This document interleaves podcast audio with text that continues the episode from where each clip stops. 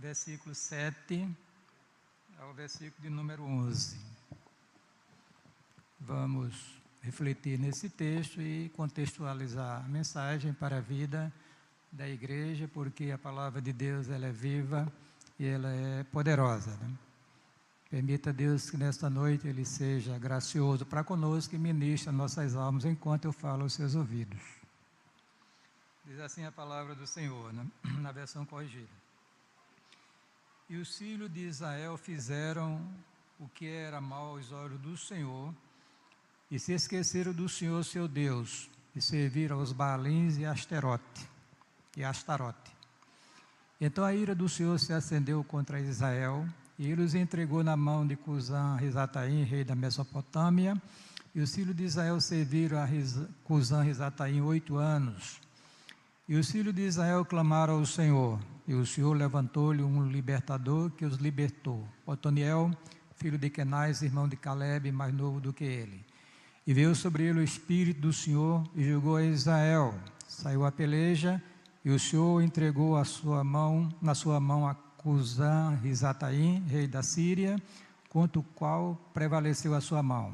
Então a terra sossegou 40 anos até que Otaniel, filho de Kenais, faleceu. Que Deus se diga nos abençoar com o que lemos na sua palavra nesta noite, em nome de, de Jesus. Agora faça oração, você que está aqui no santuário, graças a Deus que hoje um grupo muito bom veio à igreja, né? E vamos continuar assim. E você que está aí também nas redes sociais, no conforto da sua casa, sentado na sua poltrona, assistindo este culto, ore também, peça que Deus fale a sua alma, porque a palavra de Deus é viva e é eficaz. É? A gente fala, ministre, Deus graciosamente vai aplicando a sua palavra no coração de cada um dos irmãos, segundo a sua bondade e misericórdia. Vamos orar. Pai, nós queremos te agradecer pelas partes do culto que já aconteceram nesta noite. Queremos te agradecer pela tua presença através do teu Espírito em nossas vidas, em nosso meio, nesta reunião. E rogamos, ó Deus, agora a tua bênção para a exposição de tua palavra. Ser servido, abençoar o teu servo e usá-lo nesta tarde, início de noite, para abençoar a vida dos teus filhos que se encontram aqui no santuário, aqueles que estão nas redes sociais e aqueles que irão depois assistir, no outro momento, ao vídeo. Abençoa nesta noite, renova nossas forças físicas e espirituais, de graça abundante e nos ajude para vencermos o mal em nossas vidas. Tenha piedade. Oramos, suplicamos com gratidão, em nome de Jesus. Amém. Fiquem quietinhos e preste bem atenção. Queridos, Deus graciosamente resolveu é, constituir para si um povo. E escolheu um homem semita chamado Abraão, fez uma aliança com ele, com seu filho Isaac, Jacó e com o povo de Israel em geral. É, a família de Jacó desceu para Egito e lá passou muito tempo, né, 400 anos aproximadamente, cresceu de uma maneira extraordinária houve uma opressão e Deus graciosamente libertou o seu povo através de Moisés. O povo foi levado para a terra de Canaã, porque nas promessas que Deus fizera a Abraão, estava lá que lhe dariam a terra, a terra dos cananeus, no globo terrestre. Deus resolveu graciosamente pegar um pedacinho de terra, um pedacinho porque é menor do que o estado de Sergipe, o menor da nossa federação. Né? mas era uma terra que, segundo a Bíblia, que emanava leite e mel, aquela escolhida por Deus, dada para Israel, ali para o seu povo habitar. Muito bem. É, o povo, é, mas tinha um problema para ser resolvido, é que naquela terra habitava, habitavam sete nações, sete povos, né? Que, a, que a iniquidade, a medida da iniquidade deles já tinha chegado aos céus e Deus resolvera usar Israel como instrumento de juízo sobre aqueles povos. E aí chegou a época da conquista da terra da promessa. Josué substituiu Moisés nessa empreitada e você vai encontrar no livro de Josué é uma, digamos, uma fase de conquista, de vitória. Teve algumas dificuldades, é verdade, mas Deus cumpriu a sua palavra. Israel conquistou a terra e a dividiu entre as doze tribos de Israel. Ficou de fora a tribo de Levi, porque era um povo especial e Deus resolveu, decidiu que daquelas 12 tribos, né, 12 pedaços daquele território, fosse concedidas 48 cidades para os levitas ficarem habitando ali para ensinar o povo de Deus e assim por diante. Muito bem. Se você olhar o livro de José, você vai olhar um livro de vitória, de conquista, não é verdade? Mas agora a história continua e nós vamos agora olhar o que nós vimos aqui. É, diz o texto sagrado, irmãos, que enquanto Josué e os patriarcas estavam vivos, o povo é, estava, digamos assim, em obediência ao pacto, aliança que Deus fizera com Israel. Deus entregara a Israel lá no Monte Sinai, entregar a lei, e nós sabemos que tem uma parte civil, outra cerimonial e outra moral. Deus entregara a lei para ser observada pelo povo de Israel como, a, como parte do pacto que ele fizera com aquele povo. E se você ler Deuteronômio, você vai encontrar aqui há bênçãos e maldições, né, de acordo com correlacionado à obediência ou à desobediência às leis de Deus. Muito bem. Só, irmãos, que aquela geração que sucedeu aquela geração de conquistadores foi uma geração que fracassou, porque o texto diz que a geração que surgiu após Josué e aqueles patriarcas que viveram na época de Josué, ela surgiu outra geração que não conhecia Deus, nem os feitos que Deus fizera em Israel ou através de Israel no percurso desde a saída de, do Egito até a, até a entrada em Canaã. Se você perguntar o que, que aconteceu para que surgisse aquela geração é, que não conhecia Deus nem os seus feitos. Aí nós iríamos observar dois problemas no meio do povo de Israel. Um relacionado aos levitas que esqueceram de ensinar o povo a andar nos caminhos do Senhor. Os levitas tinham a grande responsabilidade dada por Deus para ensinar o povo de Israel e Deus distribuiu as tribos de Levi estrategicamente em todo o território israelita. Cada tribo tinha a presença de levitas dentro dela. Mas também o problema maior foi no meio da família, os pais. Os pais conquistadores da terra da promessa, os homens fortes, poderosos, usados por Deus, esqueceram, ou talvez preocupados com os afazeres da guerra, do, do, da, das batalhas, da, da, da conjuntura que eles estavam vivenciando, esqueceram que tinham uma família, tinham filhos para instruí-los nos caminhos do Senhor. Daí surgiu uma nova geração que não diferenciava muito da geração de pessoas que não conhecem ao Senhor. O texto diz que não conhecia Deus nem os seus feitos. Aí agora vem os problemas que aconteceram, né, a partir do texto que eu li para os irmãos. Se você olhar que o livro de Juízes é um livro que mostra os fracassos do povo de Deus na terra da promessa. Você poderia sintetizar o livro de Juízes em quatro palavrinhas só: pecado, opressão, arrependimento e libertação. Quer dizer comigo? Pecado, opressão, arrependimento e libertação. Essas palavras sintetizam todo o livro de Juízes. Por quê? Porque é um livro que você vai encontrar altos e baixos na vida do povo de Israel. Na vida do povo de Israel. O texto que eu li, irmãos, eu vou torná-lo ali. Eu queria que o Júnior colocasse novamente aqui na, no monitor da igreja, para os irmãos irem me acompanhando. Veja bem, é, anteceda, Júnior, versículo 7. Diz assim: E serviu o povo ao Senhor todos os dias de Josué e todos os dias dos anciãos que ainda sobreviveram depois de Josué e viram toda aquela grande obra do Senhor que fizera a Israel. Faleceu, porém, Josué, filho de Nun, servo do Senhor, com a idade de 110 anos. Sepultaram no termo de sua herança, em Timnat-Eres, no monte de Efraim, para o, para o norte do monte de Gaás. E diz aqui também, no versículo 10: E foi também congregada toda aquela geração a seus pais, e outra geração após ele se levantou, que não conhecia ao Senhor, nem tampouco a obra que ele fizera a Israel.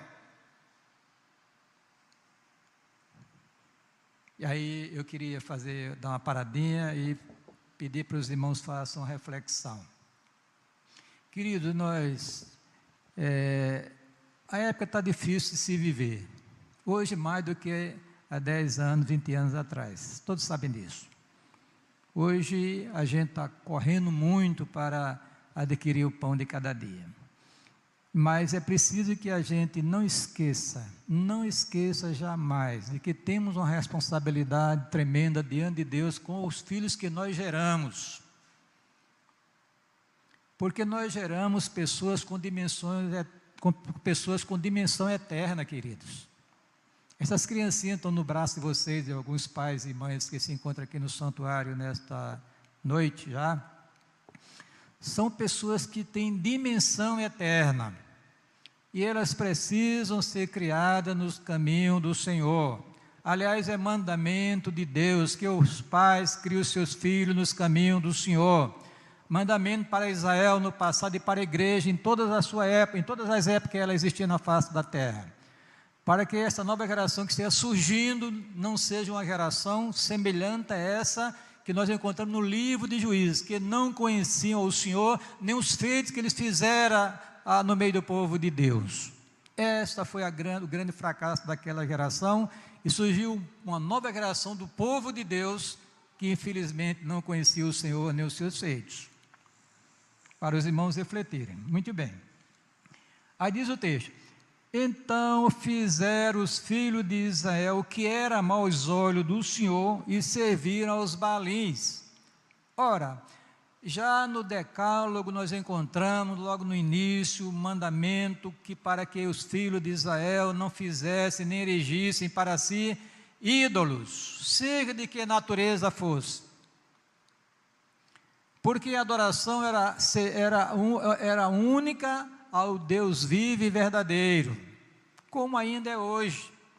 Hoje a igreja, os ídolos são mais sofisticados, né? Mas nenhum evangelho que eu acho é, é, é tão assim desnorteado que venha colocar uma estátua dentro de sua casa, fazer um oratório ali, fazer as suas preces, cantar os seus louvores. Nenhum. Então, eu descarto no meio evangélico essa questão do ídolo, como acontecia com Israel no passado. O ídolo é mais sofisticado. É o dinheiro, é o sexo, é o poder, as coisas deste mundo que entram no coração do cristão, são erigidos como ídolo, e aí começa problema na vida espiritual da pessoa e, consequentemente, também da sua família. Irmãos, veja bem, é, lembrem-se que Deus, ele quando entregou a lei a Israel, a lei tem o seu aspecto é, cerimonial, civil, que já supriram, é, para o povo de Deus, mas a lei moral, a lei moral de Deus, ela transcende a Israel. São princípios estabelecidos por Deus em Sua palavra, vigente para todos os homens, em todas as épocas, em todos os lugares do mundo. Porque ali está a vontade de Deus expressa, revelada para obediência às pessoas. Problema de Israel no passado, na época do juízo, porque o povo se inclinou, deixou o Senhor e se inclinou, adquiriu a cultura do povo cananeu, daquele povo que já era amaldiçoado por Deus, por causa de suas transgressões, dos seus delitos, dos seus horrorosos pecados. O texto diz que quando Deus conversava com Abraão, que ia chegar um dia em que a medida dos pecados dos amorreus, dos cananeus que habitavam na terra da promessa, antes, é, dada a Israel, chegaria aos céus e Deus resolveu usar Israel como instrumento de vingança, de juízo contra aquele povo. Israel assim fez. A ordem era para eliminar tudo, limpar a terra. Tem até uma questão muito moral, moral nesta área, porque Deus mandou matar crianças, mulheres, homens idosos, mas é, era porque a iniquidade daquele povo tinha chegado, já estava incomodando os céus, como a questão dos ninivitas na época do profeta Jonas. Só que Jonas, os ninivitas se arrependeram e foram perdoados por Deus, e aquela geração não, foi destruída por Deus. Juízo de Deus. Mas, irmãos, diz a Bíblia aqui que o povo de Israel começou a procurar os ídolos, deram as suas filhas aos as filhas dos cananeus, aos filhos dos cananeus e tomaram as suas filhas deram aos seus filhos, e aí houve uma mistura da semente santa. Casamento mistos, digamos assim, usando a linguagem moderna. E ali, irmãos, começaram os problemas na vida de Israel, porque o povo de Deus abandonou o Deus verdadeiro, o Deus revelado através de Sua palavra, o Deus único, e já tinha se revelado a Israel, e começou a servir aos deuses dos cananeus, aos ídolos, dentre, dentre os quais o famoso Baal e a sua consorte Astarate, né? Astarote. Então veja bem, irmãos. Então deixaram o Senhor mas aí vem um problema, porque, queridos, é, a, a, transgressão aos mandamentos de Deus sempre vai encontrar da parte de Deus uma medida de juízo. Por quê? Porque Deus ele é santo, ele é justo. Ele é o Criador, ele tem direito de chamar o homem à sua responsabilidade pelos seus atos morais praticados. Ainda hoje é assim. Ninguém se iluda. Ninguém pense que Deus ele flexibilizou a sua lei. Que Deus abrandou mais a sua ira contra o pecado. Não, absolutamente não, queridos. Deus é o mesmo. Ontem, hoje será para sempre. O nosso Deus é um fogo consumidor. E agora, como Israel entrou no pecado, abandonou a Deus, Deus começou a pesar a sua mão sobre ele, povo de Israel. É que o texto diz aqui, e deixaram o Senhor Deus de Israel, estou lendo no versículo 12, que os tirara da terra do Egito, e foram-se após outros deuses. Dentre os deuses dos povos que havia ao redor deles, e adoraram a eles, misericórdia.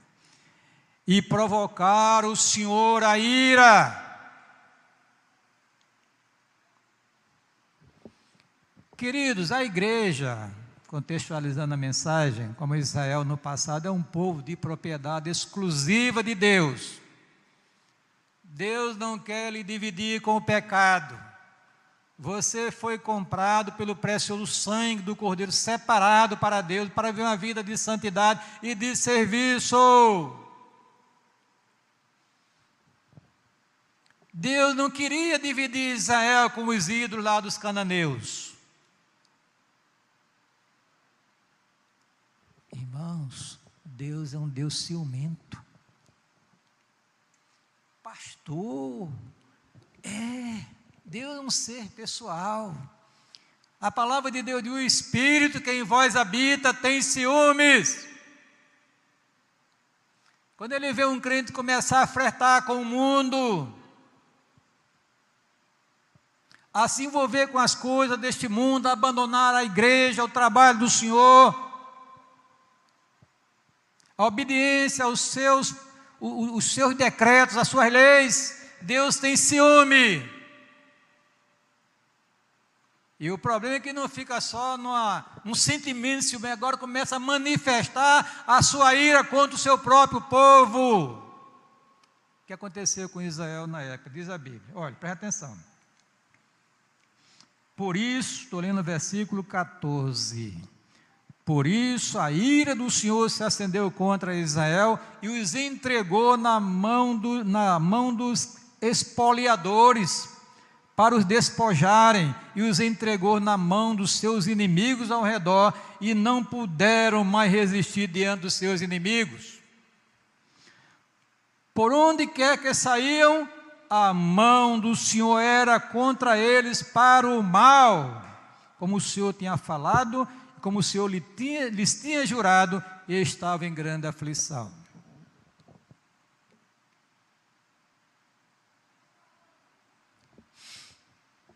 Queridos, nós precisamos renovar a nossa aliança com Deus. Diga amém. Precisamos a renovar a nossa comunhão com Deus. Porque se nós, irmãos, continuarmos transgredindo os mandamentos do Senhor, com certeza a ira de Deus irá se manifestar em nossas vidas, contra as nossas vidas. Mas, pastor, que manda, deixa eu dizer, bem, uma coisinha bem simples aqui. Que a gente acha, não, isso é besteira, isso é do século. É o século 21, ah, mas isso já era. Não, irmãos, o caráter de Deus é, é é inflexível nesta área. Por exemplo, olhando para a família, a mulher não obedece ao seu marido. Feminismo está aí instigando a mulher a enfrentar o seu marido e querer controlá-lo, dominá-lo e até humilhá-lo. O marido, em contrapartida, não ama a sua mulher transgredindo a lei de Deus. Os pais não educam seus filhos nos caminhos do Senhor. Os filhos, em contrapartida, não obedecem aos seus pais. Todos os mandamentos para o lar estão sendo quebrados. Como é que pode haver bênção de Deus na família dessa? Tem maldição, querido. Para onde se for, a mão do Senhor é contra ele. Está escrito aqui na palavra de Deus. Deus é o mesmo. Olhe, nós precisamos entender que Deus exige de nós obediência à Sua santa e bendita palavra. Alguém já disse que pecado é qualquer falta de conformidade com a lei de Deus ou a transgressão dessa lei. São os pecadinhos, irmãos, que nos afastam de Deus também. Você poderia aqui abrir um leque muito grande, que não é o objetivo de nossa mensagem, porque o Espírito de Deus está falando no seu coração, você sabe onde você está falhando. Vamos nos corrigir. Olhe, esta pandemia, irmãos, é a ira de Deus sobre a igreja. É a ira de Deus sobre o mundo corrompido e perverso, que afronta a Deus, a santidade de Deus. Mas precisamos, como igreja pelo menos, dar um freio, daquele de arrumação, como se diz no interior, né? Aquelas lotações, quando metia o freio, era o freio da arrumação. Aí o povo só agarrar na frente, não tendo se pegar, se aguentar é, freio de arrumação e voltar, voltar. Veja bem, mas então, irmãos, nós já vimos aqui a questão da, do pecado, coisa séria que tem que ser levada em muita consideração pela, pela, pelo homem em geral, porque Deus vai julgar o homem de acordo com as suas obras, ninguém vai escapar o texto sagrado diz que já tem um dia determinado por Deus, que todos irão comparecer diante de Deus para prestar contas de sua mordomia. Mas a igreja não está isenta do juízo de Deus, como Israel no passado não ficou isento. Porque o povo de Deus há uma aliança com Deus, há um compromisso com Deus, há um compromisso com Deus. Aí diz o texto aqui, né? Houve problema, provocaram a ira do Senhor, se afastaram de Deus, pecaram, transgrediram. E a mão de Deus começou a pesar. Lá no livro de Romanos, queridos, o texto diz que a ira de Deus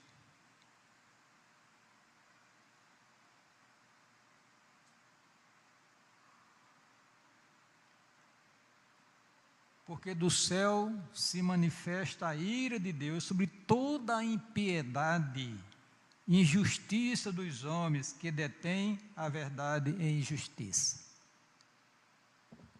Como eu falei, nós estamos enfrentando uma época de, da manifestação da ira de Deus punindo a igreja. Nós fomos proibidos por Deus, usando as autoridades, de nos reunir como nos reuníamos antes. Talvez as nossas celebrações não agradassem ao Senhor, incomodassem, apesar dos cânticos bem harmoniosos, bem preparados, né, mas chegava lá diante de Deus de uma forma inadequada, porque o texto diz que a celebração, a adoração misturada com a iniquidade não é aceitável diante de Deus. As transgressões ocultas, redes sociais, pornografia, crentes envolvidos, dominados, estragados, perderam a comunhão com Deus, não tem paz no seu coração. Quando Davi pecou, querido, ele disse o seguinte: O meu humor se tornou em sequidão de estio, porque de dia e de noite a tua mão pesava sobre mim. Você não pode mais se esconder, nem eu posso mais me esconder muito menos diante de Deus. Nós somos crentes, nós professamos o nome de nosso Senhor Jesus Cristo. E a palavra de Deus diz: todo aquele que professa o nome de Jesus, a paz da iniquidade, do pecado, que o pecado destrói, separa de Deus, você perde a comunhão, você entristece o Espírito, e Deus, e Deus se ira contra você e vai puni-lo. Ninguém escapa. Pastor, presbítero, diácono, evangelista, profeta, apóstolo, seja lá quem for. O nosso Deus, irmãos, é um fogo consumidor. Ele não consegue, é o seu caráter santo é, e a sua justiça não, não lhe permite passar a mão no pecado de ninguém. Pecado tem que ser tratado, tem que ser confessado e abandonado. O Salomão disse, aliás, o salmista disse: aquele que encobre as suas transgressões, aliás, é provérbio de Salomão, se me falha a memória nunca prosperará, nunca prosperará. Não adianta. Aquele que encobre as suas transgressões nunca prosperará, mas quem as confessar e deixar alcançará o quê? A misericórdia de Deus.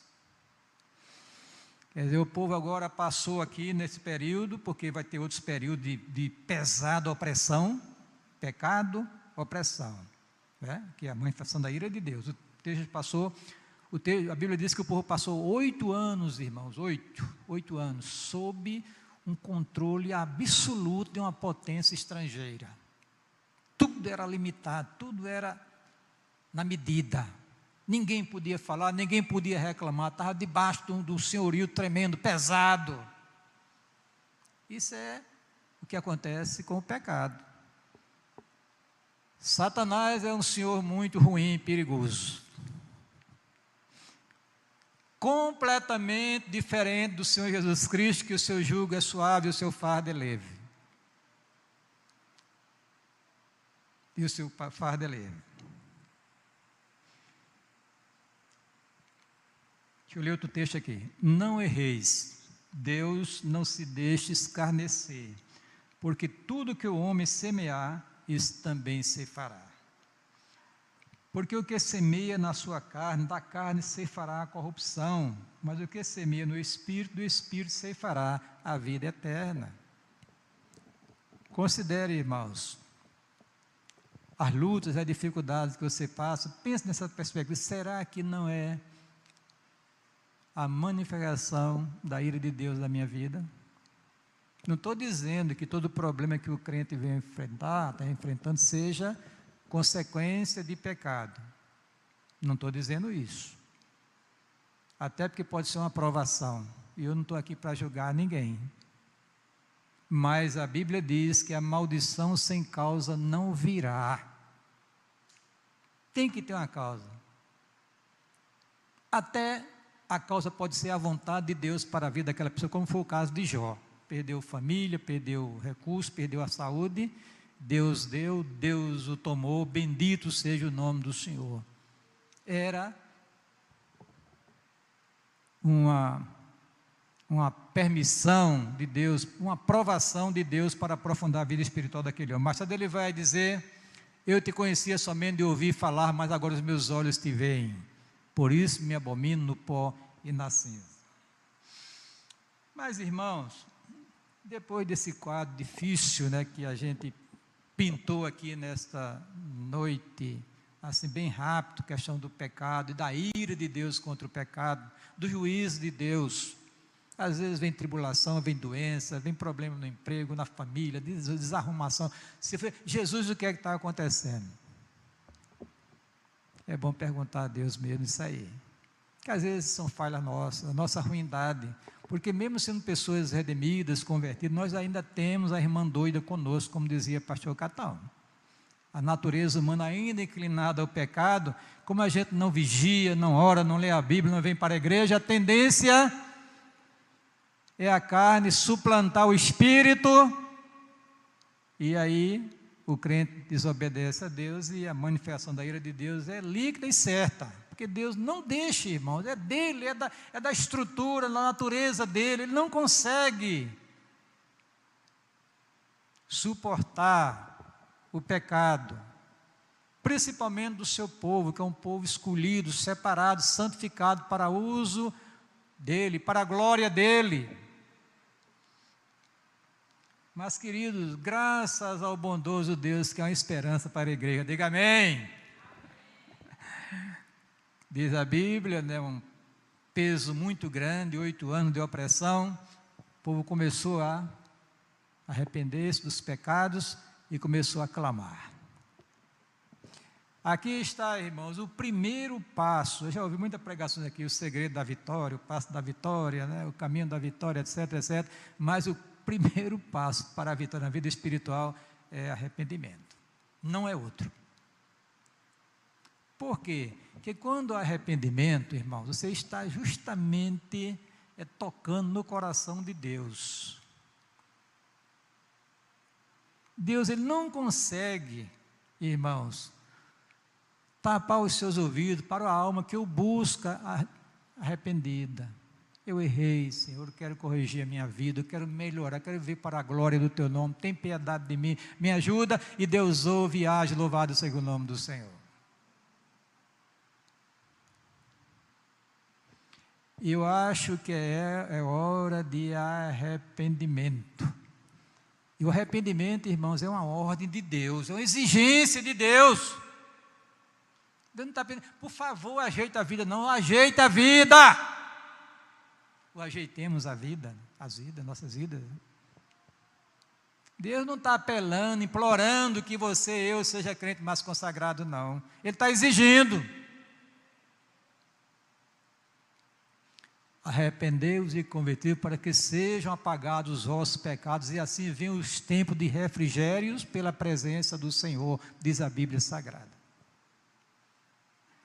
Aquele que começou transgressões nunca prosperará, mas quem as confessar e deixar, que é o arrependimento, encontrará o que? A misericórdia de Deus. Foi o povo de Israel fez. Não tinha mais o que fazer.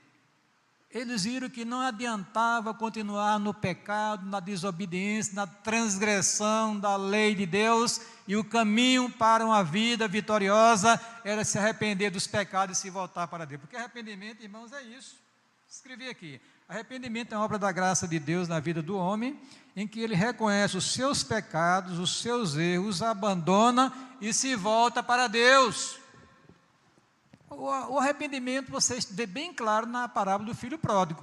Ali está a mensagem bem clara, tipificada na vida daquele homem, naquela parábola que o Senhor contou. Aquela história. O homem rico tinha dois filhos, mais novo disse: Olha, meu pai, eu quero a metade dos bens que me pertencem como herdeiro, eu quero ver a minha vida. O pai, constrangido, pegou, deu, e o rapaz foi embora e foi viver no pecado. Não é isso que a história diz? Gastou tudo que tinha. E há um ditado, né, Léo, meu querido presbítero, no interior, que diz o seguinte: donde muito é, donde se tira, e não se bota o quê? Cedo se acaba. E daqui a pouco o dinheiro foi embora, a fortuna foi embora, o cara ficou na miséria. Para piorar ainda, houve uma fome naquele lugar. Para piorar, foi trabalhar como porqueiro, nem as bolotas. Bolota não é aquela, aquela cororoba misturada, não. É uma frutinha naquela época, lá na, na Israel, naquela, naquela, naquela terra ali. Nem aquelas bolotinhas que eram dadas para os animais, para os porcos comerem, lhe eram dadas. E ele disse, disse ah, meu Deus, quantos jornaleiros meu pai tem pão em abundância e eu aqui morro de fome.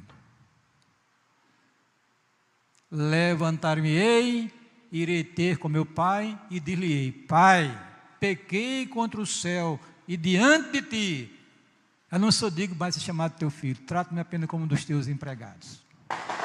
Isso é arrependimento, irmãos. Enquanto Israel não clamor a Deus, arrependido, Deus não se movimentou, Deus não levantou ninguém para libertar o povo de Israel. Assim será conosco também, quanto o pecado não for tratado, Deus não vai agir em nossas vidas, irmãos. Você que está me ouvindo na rede social, é para você também essa mensagem.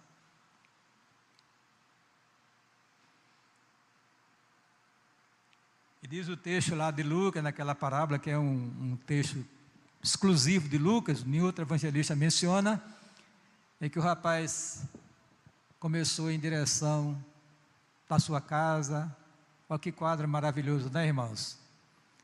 Aquele jovem maltrapilho, roupa estragada, sujo, oh, distante, o velho olhou e viu que era seu filho ah, meu Deus do céu, que coisa linda, né? Correu, não deixou nem ele abrir a boca, correu, abraçou, beijou e tratou com misericórdia. E vocês conhecem a história mais do que eu. Assim Deus tratará todos aqueles que arrependidos se voltarem para Ele, para viver uma vida em comunhão consigo.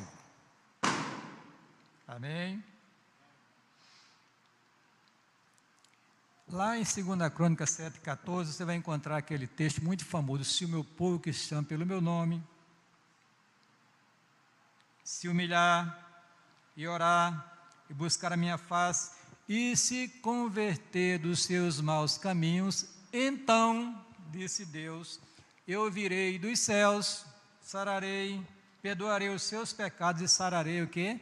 A sua terra. Este é o caminho, querido, da vitória. Não tem outro. É nós reconhecermos os nossos erros, as nossas falhas, pedirmos perdão ao Senhor, restaurarmos os relacionamentos com Deus e com o nosso semelhante. Talvez seja até marido e mulher brigado, pais e filhos brigados, irmãos brigados. Aliás, tem até uma recomendação de José, não sei se vocês se lembram, que os filhos de Jacó eles eram arengueiros, viu? era família de difícil. Quando José os despede para voltar para o Jacó e a sua família que estava lá em Canaã, José disse: Não contendais pelo caminho. José sabia que eles eram arengueiros, disputavam, era espaço e aquilo estragava os relacionamentos da família, do povo de Deus. Então, irmãos, quando há de fato um arrependimento sincero, aí Deus começa a agir. Foi o que aconteceu aqui. Veja bem, vou lhe contar a história aqui novamente. É, Deus graciosamente, irmãos, levantou um homem chamado Otaniel, Otiniel, né? que foi o primeiro juiz. O primeiro juiz. Diz assim o texto: Estou lendo o versículo 9. E os filhos de Israel clamaram ao Senhor, e o Senhor levantou-lhe um libertador que os libertou. Otaniel, filho de Kenaz, irmão de Caleb, o famoso Caleb, mais novo do que ele. Viu sobre ele o Espírito de Deus, julgou Israel e saiu para a peleja contra o inimigo. E Deus entregou o inimigo nas mãos dele e a sua mão prevaleceu contra ele.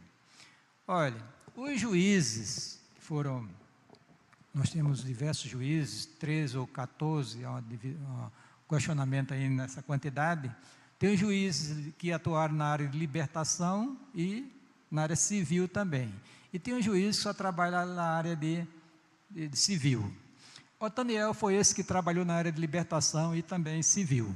Quer dizer, libertou Israel e julgou as causas de Israel durante a sua existência, que o texto diz aqui durante 40 anos, ele foi juiz sobre Israel naquela época, né? trazendo o povo aos caminhos do Senhor. Queridos, os juízes, nos seus papéis de libertação e de julgar o povo, foram tipos de Cristo. Jesus Cristo é o antítipo dos, dos juízes da época. Quer dizer, eles tinham alguma coisa a falar sobre Cristo no futuro. Né?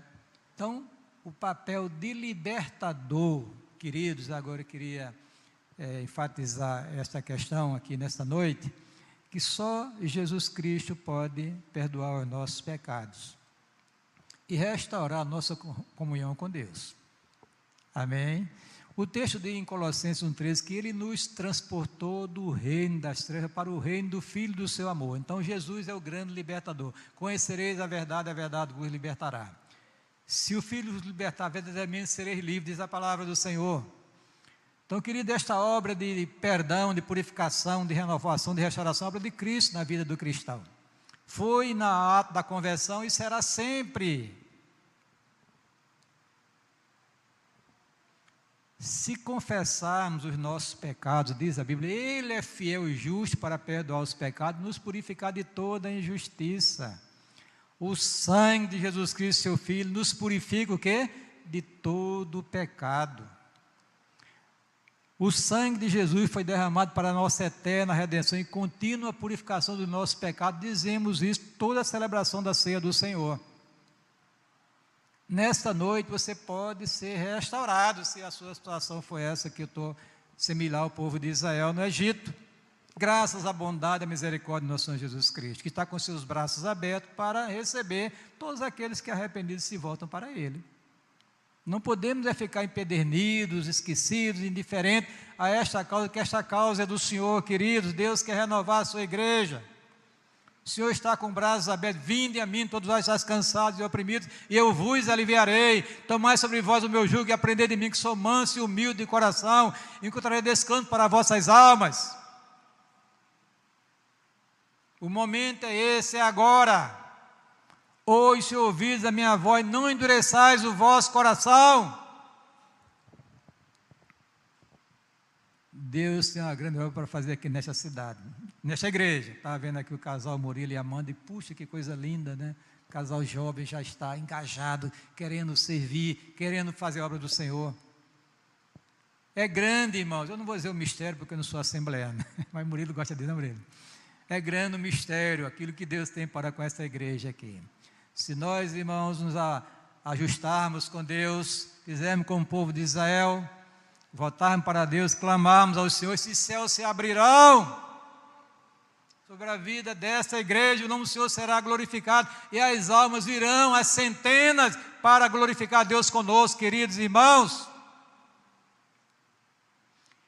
Hoje, se você ler o livro de Atos, terminando a palavra, você vai encontrar o seguinte: é que a igreja na época, ela era bem quista no meio da sociedade então. O povo olhava para os crentes com mais simpatia. Hoje em dia, todo pastor é ladrão na boca do povo. Crente é alienado. Estamos sendo insultados nas redes sociais. Pelo nosso posicionamento inadequado, muitas vezes nas redes sociais também, envolvendo em coisas que não nos competem. Mas, irmãos, quando a glória de Cristo enche a igreja, amém? As almas são atraídas a Cristo. Todos os dias, diz a Bíblia, o Senhor acrescentava à igreja aqueles que haviam de se salvar. Deus é quem traía as pessoas, irmãos, para mover, mover-as pelo Espírito, para buscar para vir a, a, de encontro à luz da igreja, que a igreja brilha, reflete a, a luz de Cristo, como nós vimos aqui na pregação recente, mas depende de mim e de você. Vamos renovar nesta noite a nossa aliança com Deus? Porque foi renovado no passado. Na época do Otoniel, o povo se arrependeu, o povo se humilhou, o povo se quebrantou, o povo buscou a Deus, Deus ouviu, levantou um libertador, libertou, quebrou as amarras do povo e agora passaram 40 anos, uma geração, servindo ao Senhor sossegadamente. É que o texto diz aqui. E o nome do Senhor foi o quê? Glorificado. Ah, pastor, esse aí foi para Israel. Querido, a igreja é mais importante aos olhos de Deus do que a nação de Israel. Pastor, eles têm dois mil anos, sei quantos mil anos. É, irmãos. A igreja é o grande negócio de Deus em todo o programa redentor. Toda a história do homem é a igreja de Cristo. Que existia de forma latente, embrionária no Velho Testamento, mas que mostrou a sua cara ostensivamente no dia de Pentecostes. A igreja diz a Bíblia que o Cordeiro foi morto desde a eternidade. E os eleitos foram eleitos aonde? Quando? Na eternidade. Então ela transcende a história. É o povo de Deus, o povo é a noiva do Cordeiro. E eu tenho a impressão que o cordeiro noivo está olhando com a sua noiva um pouco assustado com ela. Qual era o noivo aqui que queria a sua noiva flertando com outra pessoa? Me diga. Tu querias? Eu não queria, não. Dona Canda sabe disso. e os casados sabem disso, os noivos sabem disso. Quem quer dividir a sua noiva com outra pessoa? Né? Como diz lá no interior. De jeito nenhum. É a noiva do Cordeiro e a igreja. Você acha que Cristo está satisfeito em dividir você com o pecado, com o mundo, com as coisas passageiras desta terra? Que ocupa sua mente, o seu coração, que você não tem mais tempo para Deus. Deus é um detalhe na vida, a igreja é um detalhezinho lá, na escala de valores, é lá, sei lá. Mas Hoje, se ouvides a minha voz, não endereçais os vossos corações. Diga amém. E é tempo de buscar ao Senhor até que chova a justiça sobre nós. Israel foi restaurado na época de Otoniel, o povo levantou-se e venceu o inimigo e prevaleceu e passaram muito tempo, muito tempo servindo ao Senhor. Depois cai de novo aí, é o mesmo problema. É por isso que o livro de Juízes é um livro cíclico, né? Altos e baixos na vida de Israel. O povo pecava, até eu coloquei no quadro aí nas redes sociais recentemente. O povo pecava, Deus permitia a opressão, o povo clamava, Deus levantava um libertador e aí a bênção acontecia. Que Deus graciosamente nos abençoe nessa noite, em nome de Jesus. Amém. Guarda esta palavra no seu coração, tá certo?